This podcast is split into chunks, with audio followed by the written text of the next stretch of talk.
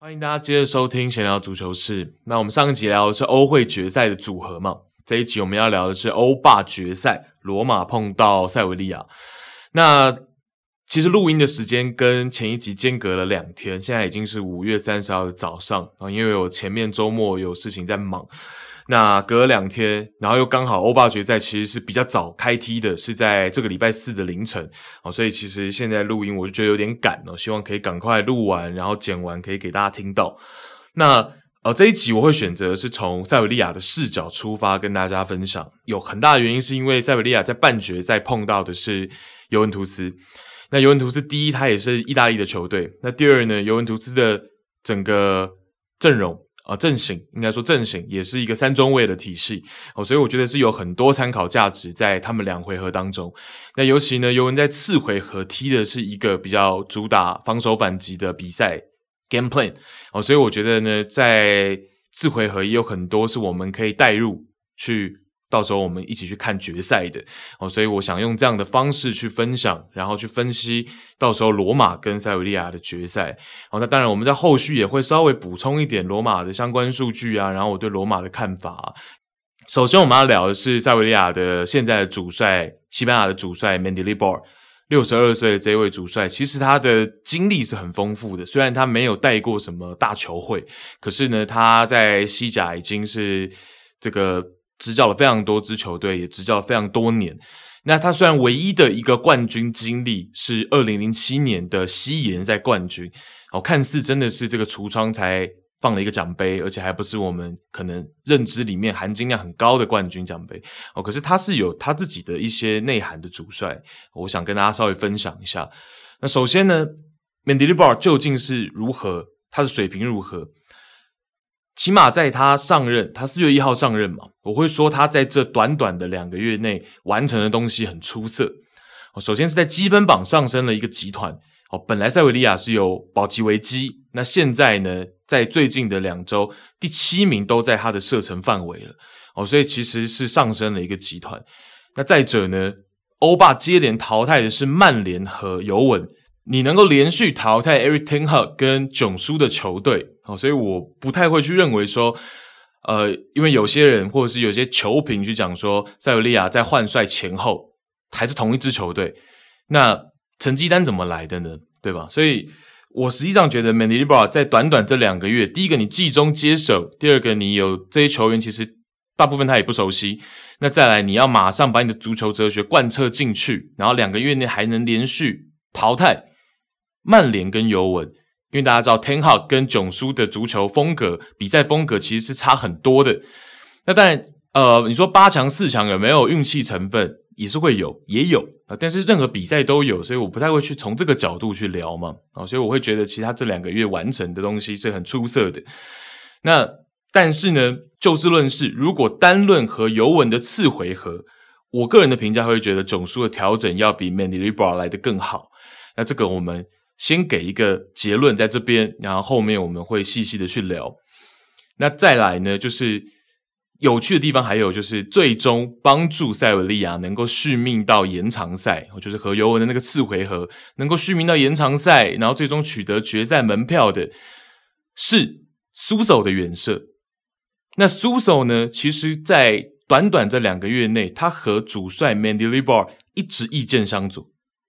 这个就很有趣。呃，两位，我们说这个主帅跟他的子弟兵都是来自西班牙，可是因为苏索离开利物浦之后，他就是到米兰嘛，所以他更多接触的是意大利的足球，所以他和 Mendilibar 这位常年待在西甲的主帅两个人的比赛思维跟理解其实是有一些不同，有一些分歧。好，这个我们在后面也会跟大家来聊。好，那先聊 Mendilibar 的一个足球哲学。那过去他其实曾经承认过，在二十九年的执教生涯中，他痴迷于压迫的足球哲学从未改变过。曼迪利保的上一份工作是在西甲的埃瓦尔，那在他的执教下呢，埃瓦尔连续三个赛季完成了西班牙最多的 high turnovers，让对手在距离球门不到四十码的地方丢球，连续三个赛季。那二零二一赛季呢？埃瓦尔在进攻三区 （Final Third） 区域回收了两百四十五次球权，比第二名的球队还多五十次。你就知道他的足球哲学，他确实痴迷，他确实贯彻，很极致。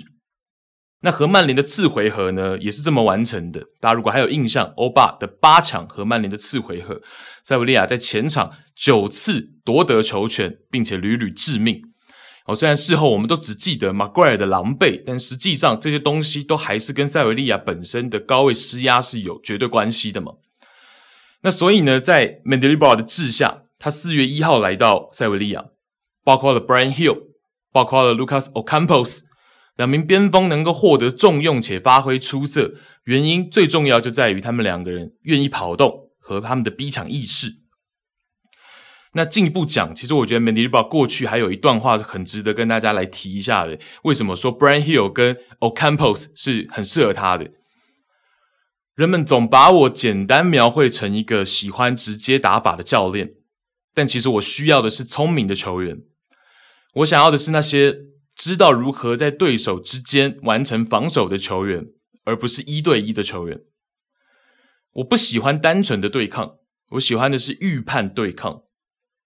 我不希望球员为了跑而跑，我更喜欢那些忽然快速的施压，不需要太吃力就赢得球权的例子。这个我觉得是，呃，这两个月看塞维利亚比赛最直观的一个感觉，也是这样。那。那个时候看到他这个访问，他这段谈话，然后我再去比对看你的比赛，我就会觉得真的是很贴合。那尤其是像是 Brian Hill 哦，Brian Hill 在这两个月做的事情，就是他有的时候呢，他有点像是猎豹狩猎，他不会第一时间暴露他的意图，可是忽然之间加速去施压。那这个东西当然我们也很常看到，但是你要贯彻执行，其实也不容易。那 Bryan Gil 是做到了这件事情，包括了 Ocampos 也是很多弱侧边的预判，然后去施压。那和尤文图斯的首回合，其实 Ocampos 是上半场就伤退，他那个伤退是因为呢，尤文在右侧边，Danilo 的右侧边，啊，Danilo 是右边中卫在首回合，哦，Danilo 要转移过去，然后最后要落点是在 Rabiot。那 Rabiot 接球的位置呢，其实 Ocampos 本来离他有一点距离，那 Ocampos 要。迅速的往那一侧去逼抢，往 Rabio 那个点去逼抢，应该这样讲。好，那在逼抢的过程当中呢，Rabio 有一个大转身，有一个很大幅度的变向。那 Ocampos 在其实已经丢掉重心的情况下呢，他想要伸长他的左脚，因为我们知道 Ocampos 是一个一百八七公分、脚很长的球员，想要用他的一个脚长的优势，想要试图看看能不能去抢断球权。好，那这个。动作就让他的左脚拉伤哦，所以后来伤退，就是因为那一个逼抢。但是我要讲的就是说，包括了 Brian Hill，包括了 Lucas Ocampos 这两位边锋，为什么在近期受到重用以外也表现很出色？就是因为他们很符合刚刚 Mendilibar 的那段话嘛，就是说不是为了跑而跑，而是带着意识，而且有的时候是有点突袭式的去做施压。那这些东西其实我觉得都有体现在这两个月塞维利亚的比赛上啊，所以。呃，这边先跟大家分享。那刚刚前面不是提到说，Suso 跟 Mendilibra 的分歧点？那五月初呢，Suso 就公开表达过他和主帅之间的意见不合。Mendilibra 希望 Suso 有更多的跑动，但 Suso 觉得主帅的言论让他很恼火。他说：“如果我想打右路，我必须跑得更多。”我们谈过，我告诉他我不喜欢这样，因为说实话，我从来不这样跑。现在也一样，我喜欢有球，喜欢持球。我不喜欢 Mendilibar 说的话，但我和他谈过，他说这是为了激励。他是一个非常好的人，他正在很好的完成工作。OK，这是苏手五月初的谈话。那呃，大家也知道苏手他最大的技术特点，或者说他最大的优点，就是在于他的持球能力嘛。他确实是人球合一做到不错的一个球员。但是 Mendilibar 的意思就是说呢，好，那你。如果不想跑动，你可以踢我四二三幺阵型的前腰啊，因为塞维利亚在他上任之后呢，惯用阵型或者说基本上就是四二三幺的阵型。那在这个阵型之下呢，他愿意让苏索去打一些前腰，去分担一些前腰的时间，可是他不太愿意在苏手不改变他的跑动想法之前，让他去踢边路。所以，我们看到是在和尤文的次回合，大家应该都有印象，苏手那个远射，然后苏手又是一个左脚球员，所以很多人可能会误会说，哎，苏手上来是踢一个右边前卫，就四二三幺当中的右边前卫。哦可是实际上，苏手上来是踢前腰，拉梅拉后来隔几分钟替补上来，拉梅拉踢的是右边前卫。哦，所以其实是拉梅拉在右，然后苏手在中，然后 Bryan Gil 在左。哦，所以那一天后面是这样的一个。四二三幺就是苏手替补上来之后，哦，所以苏手其实上来还是踢前腰，那就符合五月初的这个谈话嘛。他和教练他分享说，他和 Mendilibar 之间意见不同的这些谈话就很符合。那后来呢，在和尤文次回合的赛前，诶，两个人想法又不同了。Mendilibar 认为尤文会在次回合要球权，他认为尤文会想要球权，并且会尝试通过控球。用用球的方式伤害他们，而过去效力米兰的苏索则认为他自己与尤文交手多年，和阿莱格里交手多年，他认为呢，阿莱格里的思路会是试图通过反击来伤害他们。哦，所以 Mendilibar 跟苏索两个人的思维基本上在次回合之前是完全不同的。教练认为尤文会控球，苏索认为尤文会打反击。哦，所以其实是有。很大的一个不同点，那我就讲嘛，是因为他们的整个足球，呃，足球发展、足球生涯轨迹不太一样哦，所以两个人的思维想法上面就会不一样，那也正常。但是，呃，所以我说季中接手一支球队的难点在这里，尤其他是四月才接手，所以你要怎么样去说服一个本来你就跟你思维不同的子弟兵去听你的，去改变，这个难度是很高。好，当然，我认为苏索在次回合就打尤文的次回合，他替补上阵之后，不只是那个远射，实际上他是嘴硬有一点。好，他嘴巴上说你管得着吗？但实际上，因为第一个可能是也到了四强的最后时刻了嘛，决赛就在眼前。那再来就是，其实我觉得他也看到 Mendilibar 上任之后的一些成效嘛。那他自己替补上来，他比较有体能的时候。其实他在次回合上来后来的那个阶段，其实他的跑动也，我觉得也算是很勤奋的。所以，嗯，我觉得其实有的时候这些球员也是嘴硬嘛。我觉得哦，那苏州在决赛，我觉得大概率还是可能替补的角色出发，有可能哦。可是他也是会是一个替补的骑兵。我说一个后手很重要的一个后手棋哦，所以也可以期待一下苏手嘴巴上这样讲哦，可是会不会在决赛也扮演一个蛮重要的替补角色？那这边我们就要讲完这些，我们就带着刚刚的那些视角，然后我们要来看就是尤文跟塞维利亚的两回合比赛是怎么样发展的。OK，那其实我想直接先聊次回合哦，我想直接先聊次回合，然后就接着刚刚的那个分歧嘛，到底尤文在次回合会控球还是会反击的这个东西啊，这个命题，然后来聊。那其实这个很妙，是我其实也思考了一下，然后也又大概稍微重看了一些比赛，就重看了一两场比赛。那呃，实际比较尤文两回合上半场的策略。首回合他上半场的控球率五十一点五 percent，和次回合的三十八点九 percent 差距不小。然而，当我们定义尤文所谓的出让球权这件事情，它的差别并不在尤文的进攻，而是在防守。先说进攻，不算门将 Szczesny，尤文两回合在中后场完成的向前短传，次回合要比首回合来得更多。而且整体的出球分布还要稍微更靠后一些，意思就是说，面对塞维利亚的高位施压，尤文并没有刻意回避在后场出短球，并没有回避。那控球率的落差在哪里呢？何来呢？怎么会有这样十几趴的落差？一是塞维利亚的控球有进一步放慢节奏，在次回合；二是塞维利亚。上半场取得的角球比首回合多一倍，角球之后掌握二次进攻，再进一步围攻，通常都能够再延伸个一分钟、一分半、两分钟，包括前场的自由球也多了三个，这些都是控球率的来源。那这两点的延伸，就是尤文比起首回合，它基本不像高位施压，才会有塞维利亚放慢节奏，才会有塞维利亚取得更多的角球、倍数的角球，其实都和尤文。首回合其实会做一些高位施压，可是到了次回合，尤文基本上在上半场看不到高位施压了，所以这是我觉得控球率的原因，控球率的落差的原因。所以所谓的出让球权，其实尤文在后场的控球组织，他还是敢于去出短球的，并没有因为首回合其实他尝到了塞维利亚的高位施压，包括了他那个吊球，也就是他们。首回合的左边中卫 Sandro，他在那个地方做了一些犹豫的动作，要往边翼位送，他又犹豫，然后回过头来想要出给中场 Locatelli，他又又犹豫，然后被抢断，被 Ocampos 抢断之后，原地的一个反击嘛。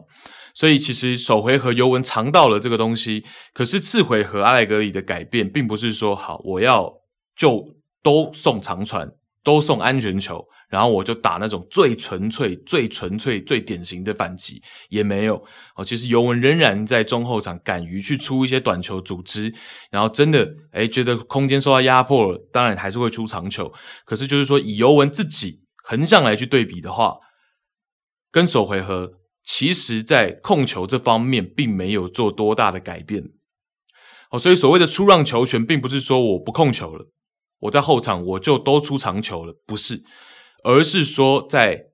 防守上，尤文就不太做高位施压了。那这其实也是一部分的出让球权嘛，在我们现在足球来说，因为你不去做高位施压，对手的控球率一定会提升。对，然后包括对手的角球进攻出来之后，二次进攻为什么形成？他二次进攻很有可能他又是回到中场线的位置去重新再倒嘛。那为什么会围攻？就是因为他导出来的那一瞬间，你并没有想要压啊，所以才会又让他再完成一分半两分钟的围攻嘛。所以所谓的出让球权，其实在这里哦，也是首回合跟次回合比较差别的原因所在，应该这样讲。那甚至是说呢，都稍微改变了塞维利亚门将，也就是我们世界杯看到摩洛哥的国门波努原本很极端的长传比例。呃，和曼联的八强两回合的上半场数据总和，波努二十六次传球当中只有两次是短传，长传比例高达九十三 percent。和尤文的首回合也是十五次传球当中只有两次是短传，也就是说呢，在和尤文的次回合之前的三场比赛，波努基本上他的长传比例是高达九十 percent 的。然后直到这个次回合的上半场，长短传比却是五次比五次，所以反映了尤文真的没给予什么高位的压力，以致塞维利亚可以微调他的比赛策略。好，所以这是我去先分享说，到底要怎么样去定义尤文在次回合到底是控球，还是他要打反击？其实我觉得是一个比较平衡的策略，就是我仍然会选择在中后场能控球、能组织、能短传，我不会去俗辣，我不会去害怕。但是，呃，我在高位施压这件事情上面，我就保留我前锋的体能了，保留我前两条线的体能了。好，所以这是阿莱格里在次回合他的一个方式。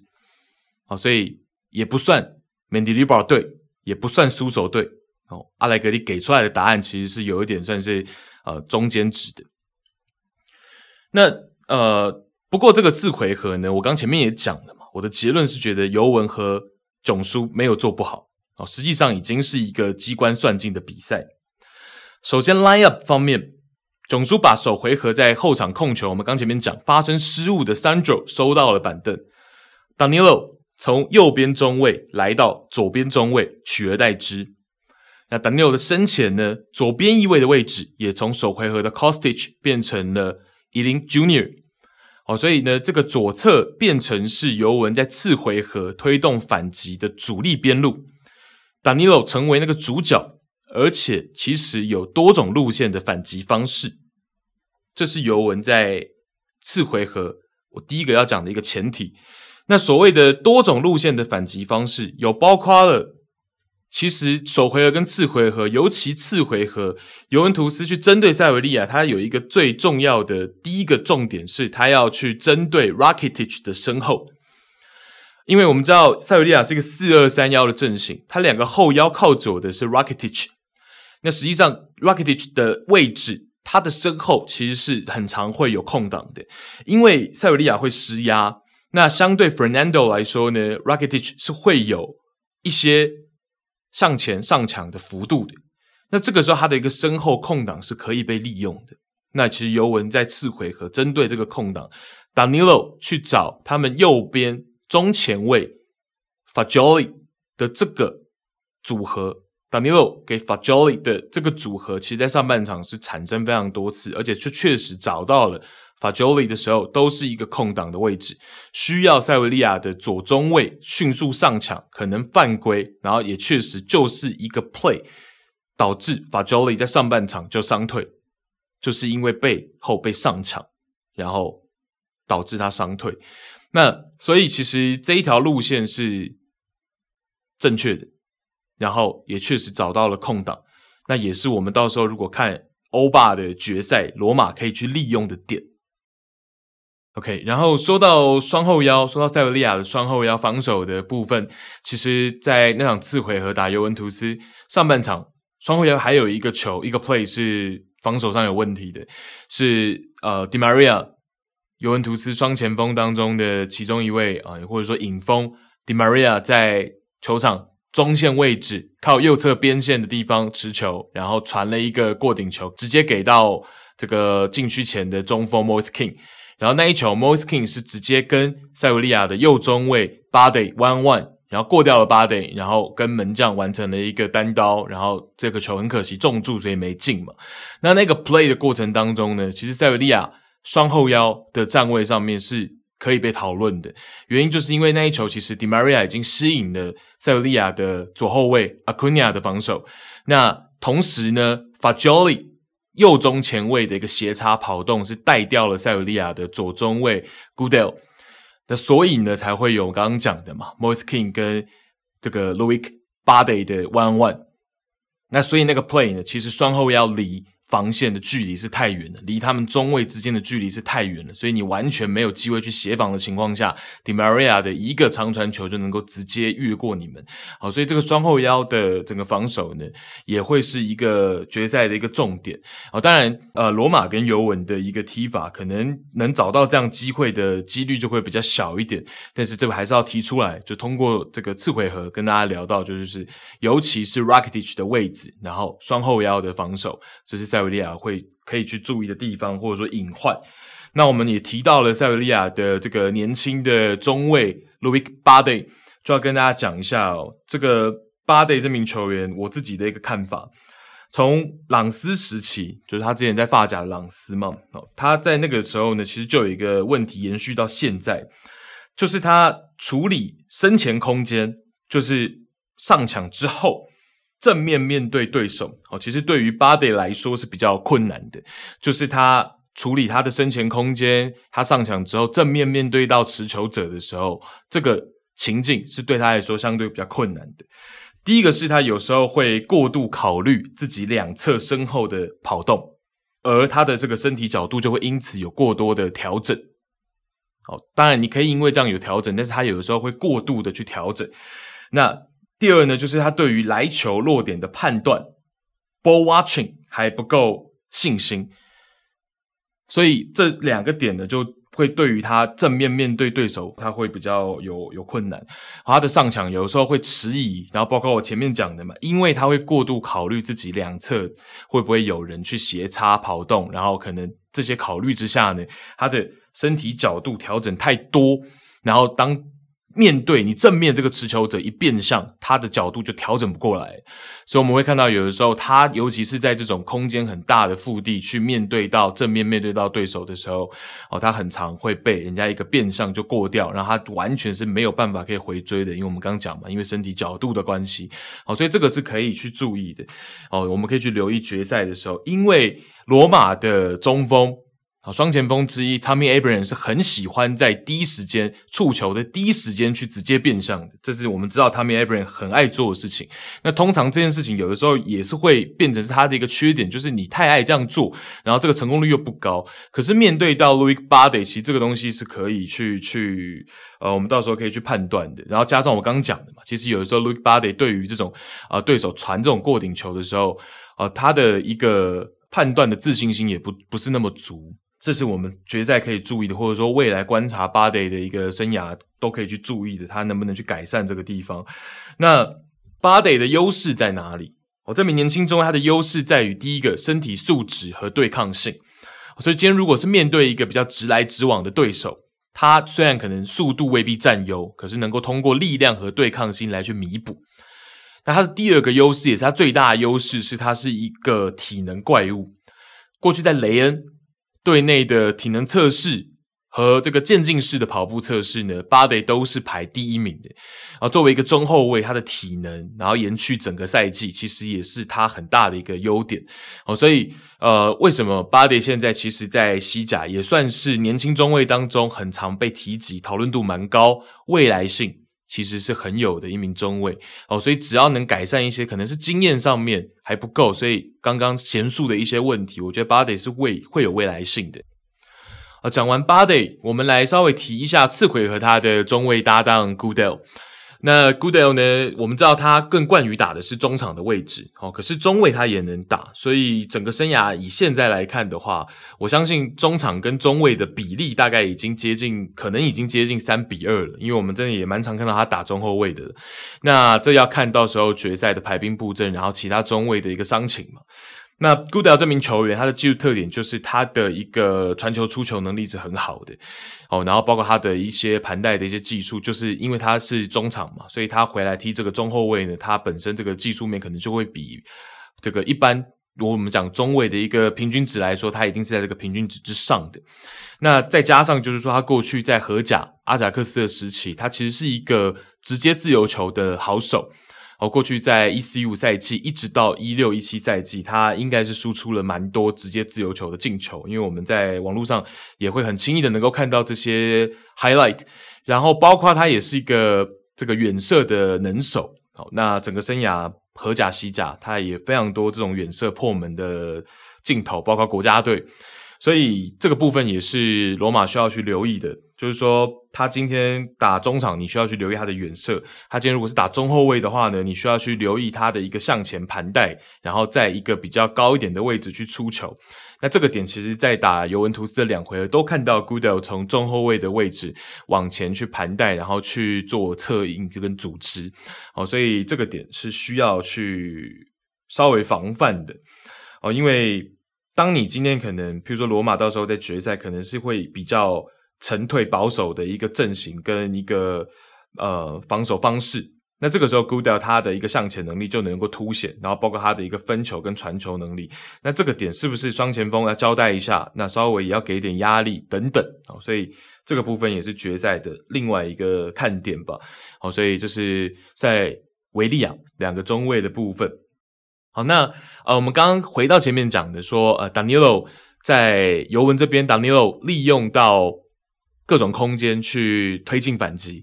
这个东西其实要跟大家再细一点去分享一下。好，那首先就是当塞维利亚在尤文发球门球的时候，他的一个施压，那他的一个这个施压的站位之下，尤文怎么去反过来利用，然后去推反击。那其中一个方式就是 Danilo 是左边中卫嘛，那我们知道一般打三中卫的体系，他在开球门球的时候就会留两个中卫在门将旁边，另外一个中卫可能会往边路先往上推一点点啊，可能在斜前方的位置，通常会是这样站。那因为 Danilo 本来就是这一支尤文图斯今年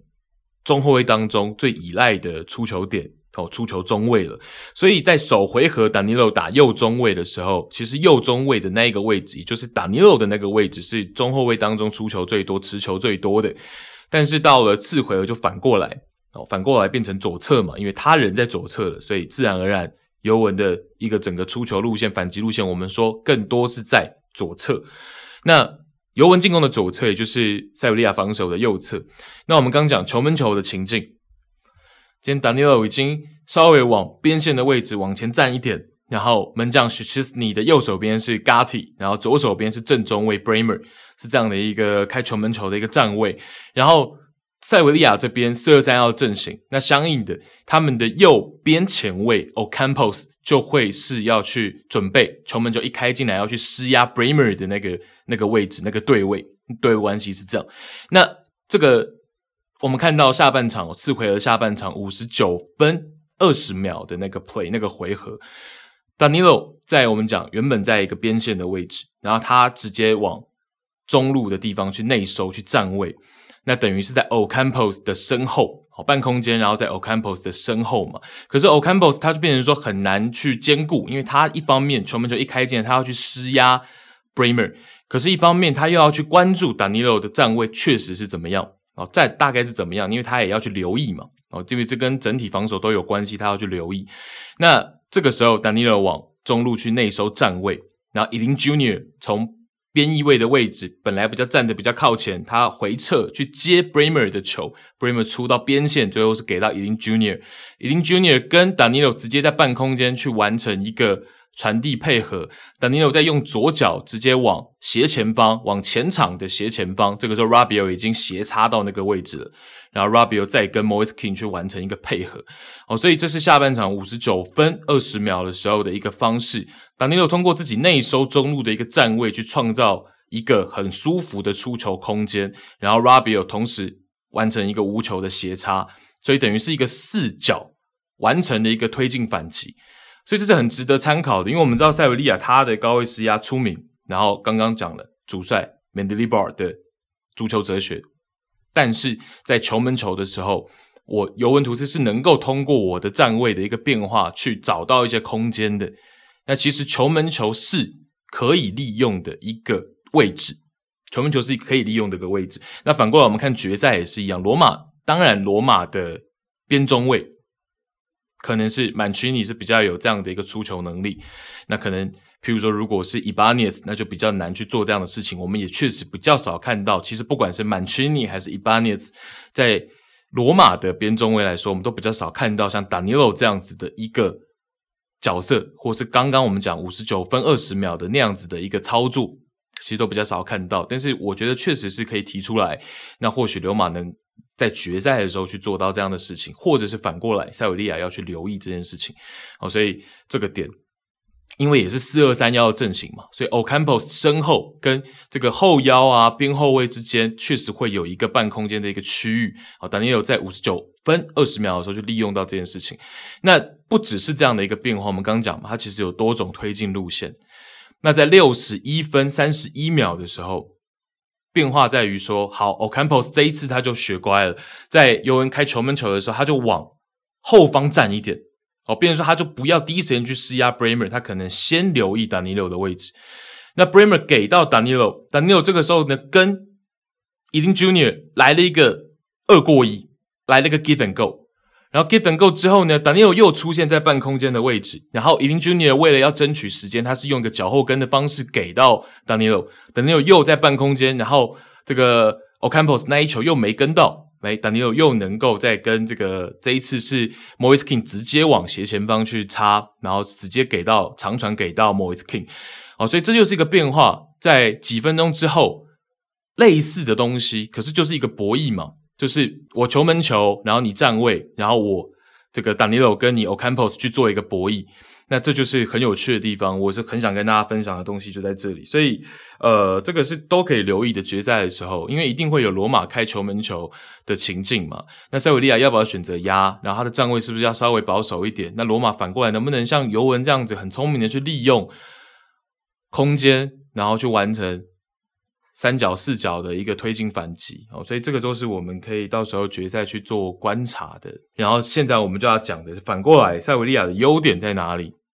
那真正塞维利亚在次回合是怎么解决尤文图斯的？第一个点就是塞维利亚在这个我们讲说塞维利亚在那场比赛，尤其是在次回合的下半场，他做的最好的第一个点是他的左右边的转移非常的顺畅而且快速。那再来就是呢，他的左右边转移快速以外，他在次回合的下半场很有趣的是，他的进攻左路都是佯攻，然后最后的落点都在右路，然后在右路的前场四十五度角到底线的位置，通过三个人三角形的一个配合，啊，通常通常会是右边的前卫，右边前卫跟前腰加上右边的后腰三个人去完成一个三角形，或者是右边前卫、右边后卫加上。前腰三个人去完成三角形，通常会是这两种三角形嘛？那去通过一个三角形的一个组织，跟不断的跑动的轮转，来制造出传中的空间。那这是塞维利亚整个下半场在做的事情。这个传中分布有多夸张？统计了一下，跟大家报告：上半场塞维利亚的传中，左侧传了十三次，右侧传了十二次，非常之平均。可是到了下半场呢？我们刚讲嘛，左侧都是佯攻，右路重打。左侧的传中只剩下四次，右侧传中了十八次。哦，大家知道这个比例上面上下半场差多少啊？所以我们讲说这个其实是很有趣的地方。那一方面当然也是跟苏手下半场替代这个 Oliver Torres，我们讲说前腰位置的对位换人是有关系的。苏手上来，然后没多久拉梅拉也上来，两个都是逆足的球员。我们讲说如果苏手也往右边路去靠拢的话，其实两个人都是这样逆足的球员哦，其实是呃，就是能够在右路创造更多的一个轮转的方式，或者说你通过内切等等的去制造更多传中的空间哦，所以下半场呢，右路变成是呃更重打的地方，可是你没有通过左侧的佯攻跟快速的转移，其实你也没有办法做到这件事情，因为你没有调动尤文的。呃，防守阵型嘛，你没有去调动尤文的防守阵型，你就没有办法在右路争取到更多的空间。哦，所以更更重要的其实是他左右侧的这样子的转移跟调动。那另外产生的效果呢，很明显的是限制和削弱尤文原本下半场我们刚讲的运作非常顺畅的进攻左路的反击，我们刚讲 Danilo，我们刚讲 Iling Junior、Rabio，那都是在左路的球员嘛。那反过来，我在下半场换了苏索，换了拉梅拉上来，就是直接跟你这条边路去去对话了。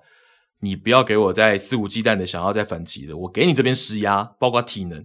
Rabio、Danilo 的体能，那都是先发的球员，而且 Rabio 是在这场比赛进攻、防守都需要。呃，非常大范围跑动的其中一名尤文的球员，也是尤文最重要的球员之一哦。哦，所以这个 r a b i o 的体能是完全被因为这样去消耗的。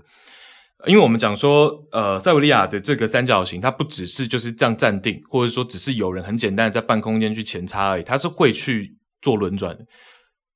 呃，所以你的防守需要不断的跟着他去做轮转。然后去交代，所以这个精神上面跟体能上面的消耗，然后 Rabio 又是尤文推反击更重要、最重要那个点，因为 Daniel 是负责组织、策应、传球的嘛，可是跑的除了前锋以外就是 Rabio 哦，所以 Rabio 的体能被消耗到后面，我觉得这是阿莱格里这场比赛唯一我觉得最明显，我个人想指出来的哦，其他有的那我我不想吹毛求疵嘛，主要是我觉得比较大的一个点就是 Rabio 可能那个位置是可以去换人的。即便换上来的人可能没有 Rabio 这么好，可是我觉得他的体能在八十分钟之后是明显的掉下来了。哦，在防守上已经跟不上的时候，何况进攻？哦，所以我觉得 Rabio 这个点没有换人，其实是一个比较可惜的地方，比较可惜的地方。那呃，我们可以观察，其实替补上来，Suso 跟 Lamela 的这个组合呢，其实比 Oliver Torres 跟 Ocampos 的组合在右路，就纯粹讲说在右路三角形来说，威胁是更大。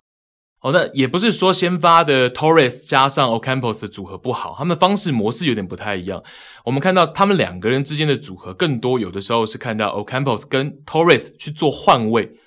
我们知道 Ocampos 刚前面讲一百八十七公分，他也很高哦，所以有的时候是他反而是进到中路，进到禁区，跟这个中锋我们知道跳跳人 En-Nesyri 去一起去争顶，然后反而是 Torres 去到右侧去跟右边后卫去跟这个右边的。这个后腰 Fernando 三个人去完成一个三角形，所以这是上半场我们比较常看到的模式，其实是不太一样。那这个其实也有奏效的时候，首回合我们也看过嘛。En-Nesyri 他头锤做球，然后其实 Ocampos 就在他的身前，然后那一球在门前很可惜嘛，那个触球难度是有点高，因为一瞬间的事情。可就说两个都有身高的点在禁区，他也能够去投球接力或者是投球助攻去完成配合。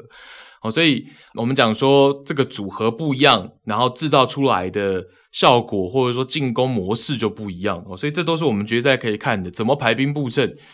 那怎么样替补？然后组合是不是也是会跟这个尤文的次回合一样？就是说替补上来的是苏索跟拉梅拉。然后那个时候很有趣的是四二三幺嘛，那这个三就是第二条线，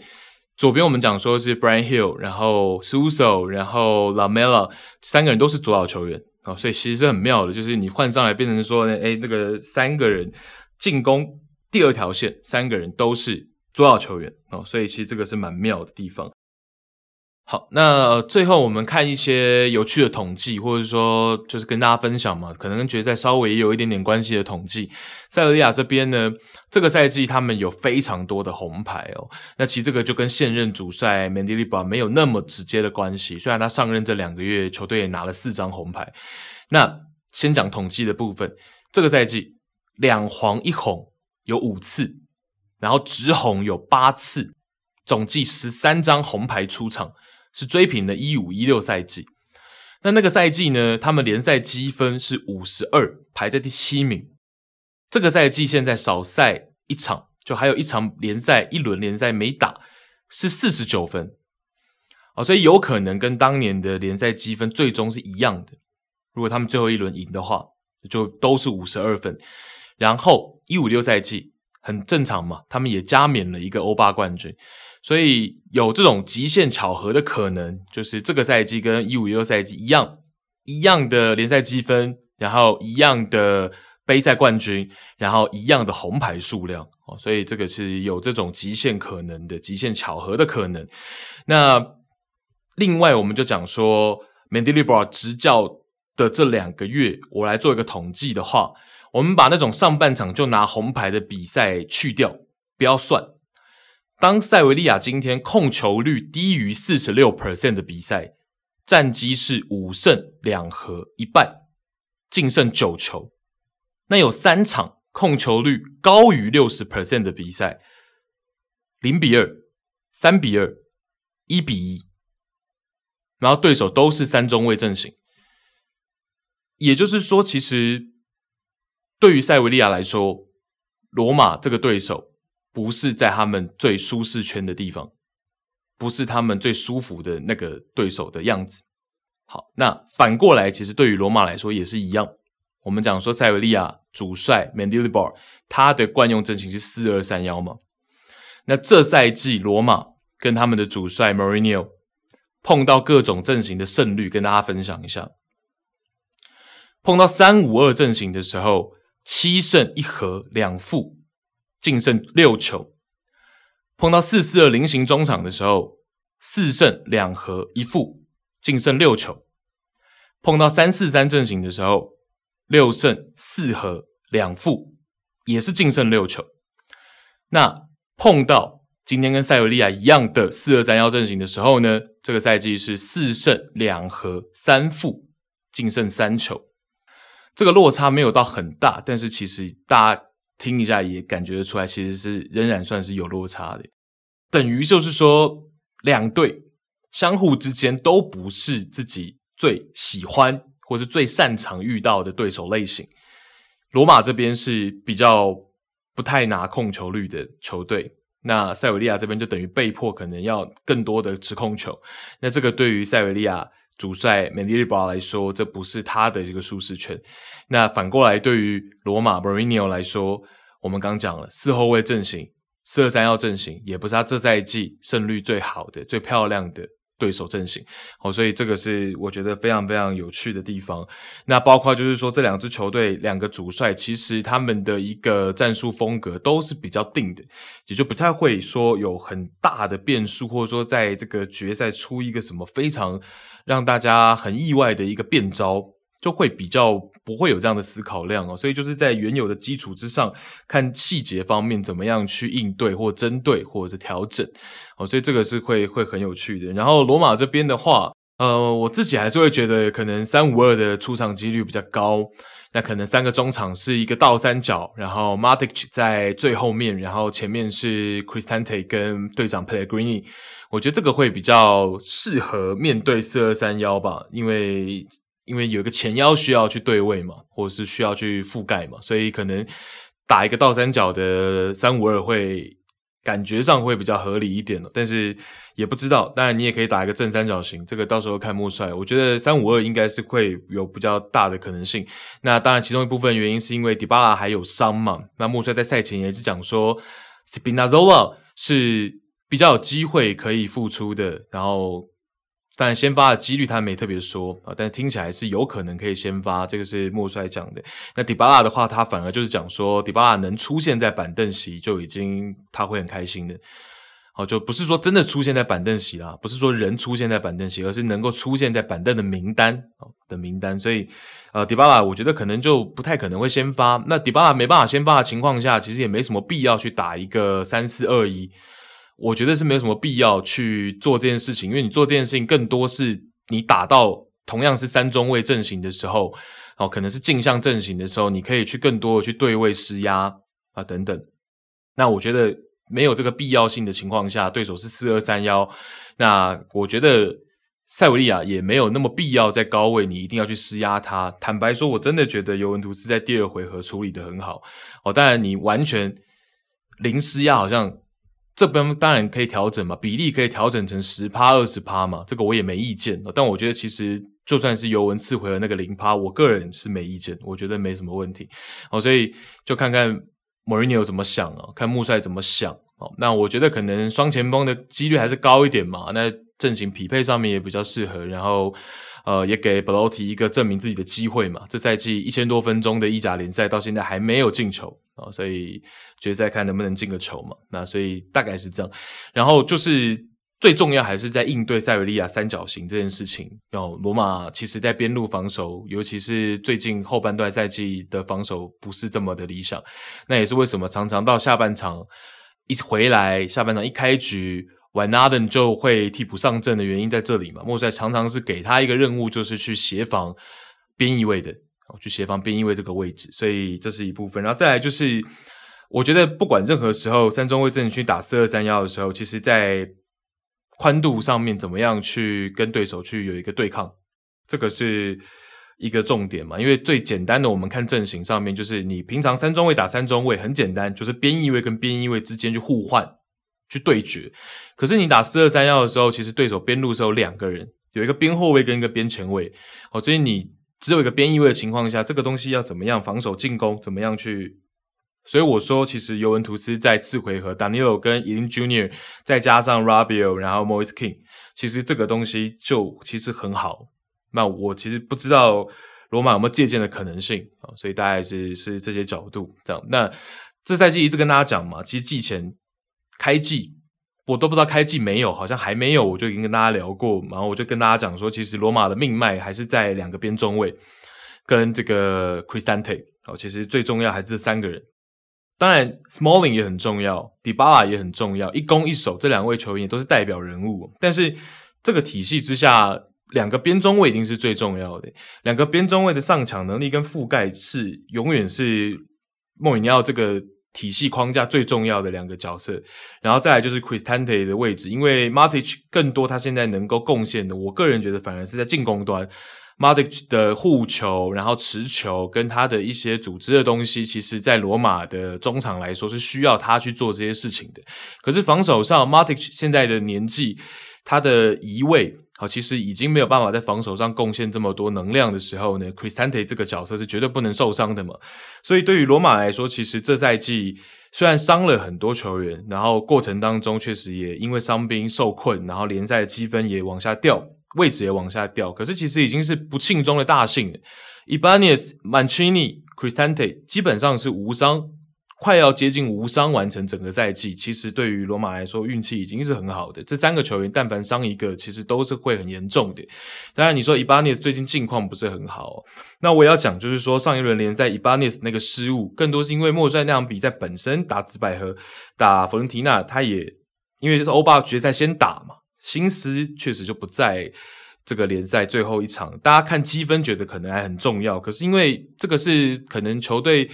提前就已经设定好了嘛，就是说哪一场比赛更是重点，或者是我们把重心放在杯赛，这个都是提前都设定好了，所以莫赛才会去讲说，呃，尤文要扣十分这件事情，其实对于所有那个范围的球队都不是这么公平，就是因为我们本来就设定好了，我们联赛可能就已经当做自己是最多能够争到这个欧会杯门票，就下赛季欧会杯门票，结果这个时候尤文忽然间又扣十分了，我们又有欧霸门票的思考量了，但你不早讲。那我们很多比赛，我们可以提前先在前几轮就去拼命嘛。那等于是说，我们可以在这个欧会决赛之前的几轮，就我们会就是反正可以去做调整跟安排嘛。但你就那么晚临时又扣十分，所以对大家来说，其实都不是这么的这么的好，或者是这么的公平哦。所以这东西也是我那个时候发现动会去附和莫帅的想法的原因。对，那。反正我觉得，其实两个边中卫跟 Chrisante 在决赛是很重要的。那当然，Ibanez 我们刚讲就没讲完嘛。打佛伦提那场比赛是因为他后来替补上来，然后他是去踢到一个右边中卫，跟他平常踢左边是不一样的。虽然他是右脚哦，他惯用脚是右脚，可是你长期都踢左边中卫来说，忽然就踢到右边中卫，我看他的右脚好像都不像惯用脚了。好，所以他那个解围就我也不知道是怎么回事，我能帮他圆的跟帮他的一个说法是这样。哦，所以决赛看看，因为 Urente 是一个出球能力比较好的边中卫，那 Ibanez 当然他的上抢幅度，他的一个凶悍程度跟 Urente 是另外一个这个方向。哦，所以就看到时候是怎么样的一个想法，我。自己可能还是会觉得伊巴涅斯更好，那是看到时候莫帅怎么样去安排。因为我觉得打塞维利亚还是防守是更重要一点。那当然，这个就是觉得莫帅会自己去单独看嘛，每个球员的心态嘛。就像那个时候我写文章去讲说，他去想呃，Pellegrini 点球没进，然后之后怎么样去去观察嘛，他就觉得 Pellegrini 的心态已经不适合在后面去罚关键点球了。哦，可以去罚这种一比零、二比零领先情况下的点球可以，但是如果是平手情况下，那他的队长可能没那么适合去罚点球。那同样他会观察伊巴涅会不会因为前面一场比赛打佛伦提纳那个解围失误去影响他的心态。那决赛可能，我觉得以莫帅的性格，都未必是考量技术跟技术特点。可能更多是考量心态，谁更适合打决赛哦，所以这个东西，我觉得莫帅自己会去评估。那我也不太猜测，我个人是比较喜欢伊巴涅斯，但是呃，我觉得都可以吧。所以，然后包括其他的球员嘛，像是小将 Bove 在近期是表现很出色嘛，然后。进球，然后先发场次很多，然后在最近的三轮联赛哦，应该讲啊、一场打勒沃库森的次回合，然后还有两轮联赛打萨伦塔纳跟 Fiorentina 啊。其实最近的三场比赛呢，跟大家报告他打过多少位置哦？他打过三中卫体系的右边翼位，然后打过三中卫体系的右边中卫，然后打过四后卫体系的右边后卫，然后打过四一四一阵型的右中前卫。哦，所以其实，在最近三场比赛呢，他是分别打了四个位置，然后包括一些临场的调整等等，所以一共是打了起码四个位置。那那这名小将，当然他是多功能，然后他也是防守意识有进步，然后防守积极度是绝对很好的，意识是在进步当中。好，所以 Bove 在决赛会是怎么样的一个定位，这个也是蛮让人好奇的，因为。他也是有可能先发。如果 Bove 先发的话，在我的思考当中，我觉得他可能就是跟 Matic 去做一个先发替补的互换，然后 Bove 上来是跟队长一起去打两个中前卫，然后 Cristante 变成是打六号位的位置，然后 Matic 如果是替补出场的话，他当然就是可能在平手或领先的阶段上来加强控场跟防守。哦，所以呃，有可能是这样子的一个调换。这也是存在可能性的，毕竟 Bowie 年轻嘛，他的一个跑动什么的，可能对于开局、对于上半场会有更大的帮助，这个都是有可能的。那或许他坐在板凳席，我们讲他有这种万金油的属性在穆帅的帐下，所以他也是随时能够替补各个位置。所以 Bowie 的定位在决赛，我们可以好好来好奇一分。然后再来就是同样正宗的中前卫 Kamara。卡马拉在最近这两个月算是得到莫帅的一个重用，那原因就是因为在一两个月前有一次很零星、很难得的先发机会，他把握住，有展现出他的一个防守积极性给莫帅看到。然后再来就是他跟 Bove 已经算是莫帅在最近这两个月打同样是三中卫的对手的时候的一个组合了，就是让 Bove 跟卡马拉一起打中前卫，然后两个人在三五二的阵型当中扑出去施压对手的左右边中卫。OK，所以其实这个组合，如果对手是三中卫的阵型的话，我就会这样去猜测。可是呃，今天对手是四二三幺嘛，呃，就变成说其实是比较难去把卡马拉放上先发的。那卡马拉可能就是替补，那同样。提供防守的能量，从替补席出发，我个人的猜测会是这样。然后再来就是可能比较可惜的是，Sobakan 这名可以打这个边路，然后也可以打内锋的球员呢，在当时选这个欧战名单的时候是割舍掉了，所以他没有办法打决赛，这个就会很可惜。因为如果有首巴肯可以去运用的话，这个挪威的进攻中场可以去运用的话，会更活一点。哦，不管是在领先的局面下，或在落后的局局面下，其实他都会是一个很好用的后手棋。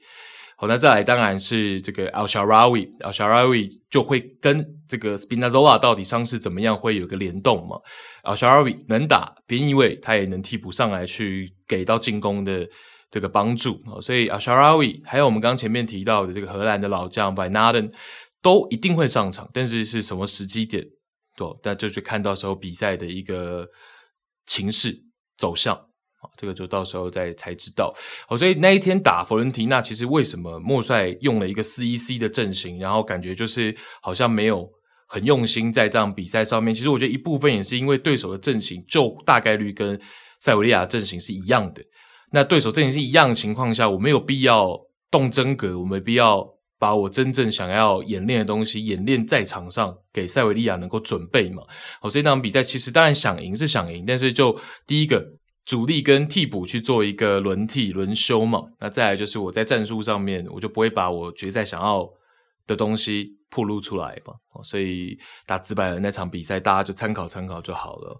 那当然有一些朋友跟我讲说，哎，士气上面，那当然确实，因为是在最后。八十五分钟的时候被对手让一追二嘛，那我也跟大家之前在文章当中提过了，这场打紫百合的让一追二，就是这个赛季罗马第一次在一比零的情况下，最终是输掉比赛的。哦，那这赛季先前一比零的情况，最多就是被对手追平，哦，但是没有最后被逆转的情况，所以当然士气上面我觉得小小打击，但是对决赛的整体来说，我觉得影响层面不大。影响层面不大，那所以这就是我们欧霸决赛的前瞻了。然后一天半左右的时间就进行比赛了哦，所以到时候鹿死谁手就知道了。那希望这一天半的时间刚好有那个台风嘛，当然我们不希望说台风会影响到大家哦。但是大家如果就待在家里的话，下班啊什么的就可以听一听我们的节目，然后欧巴决赛听一听，然后也可以听一下。欧会决赛的分析，然后希望这两集可以给大家呃一些空闲时间哦，茶余饭后可以消遣一下，然后可以到时候决赛的时候，哎，可以有更多的一些小小的点可以供大家参考，这样好，然后这就是这一集的全部内容，然后也谢谢大家的收听，拜拜。